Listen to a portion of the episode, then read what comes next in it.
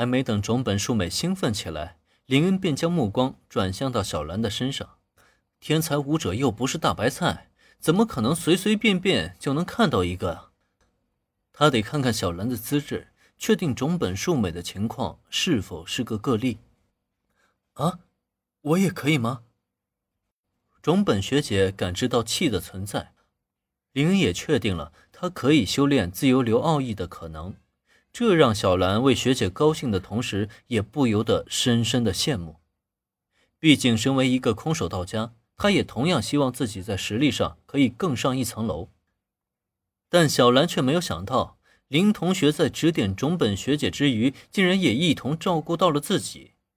虽然想想林同学的性格，他做出这样的事情并不让人意外，可真正发生在自己身上，却还是让小兰倍感惊讶和惊喜。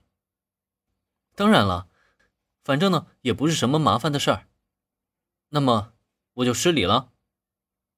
朝着小兰微微一笑，既然林恩肯指点种本学姐，就自然不会落下他心中的女主角，那么。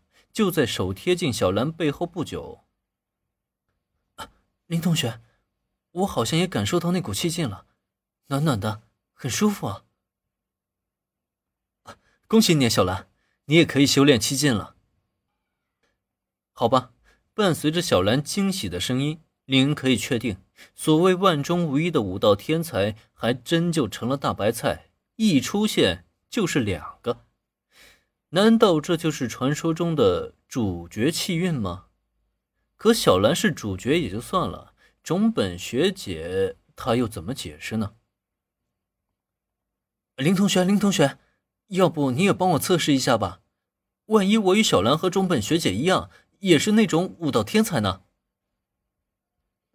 就在林恩心中暗暗琢磨之际，原子却突然跑到他的面前，一脸期待的开口说道。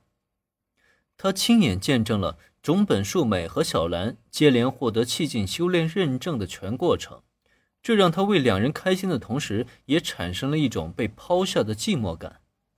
如果小兰和种本学姐都接受了林同学的指点，那岂不是证明他们与林同学的关系会更进一步吗？反之，自己竟然还落后了。小兰也就罢了，可种本学姐，明明是我先来的呀。啊，铃木同学也对空手道感兴趣吗？好啊，那就来试试吧。原子这一表现让林心中暗暗好笑。他当然知道原子不可能对空手道感兴趣，不过本着不能厚此薄彼的想法，他也不可能拒绝原子的请求。更何况，他也想再试试看，究竟有没有所谓的主角气运这一说。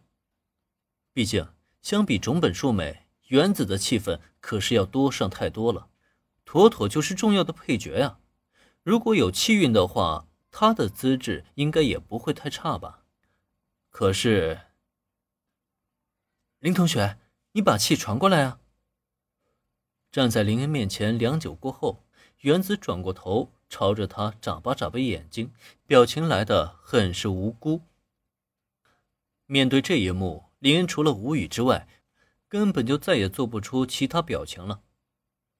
传气，我都快把体内的气劲耗光了，你不仅一点反应都没有，竟然还以为还没开始呢。呃，抱歉啊，铃木同学，看来你不适合修炼自由流的奥义啊。最终，林恩只能无奈的摇了摇头。这何止不适合修炼自由流奥义啊，这简直就是个悟道白痴啊！本集播讲完毕，欢迎大家留言评论。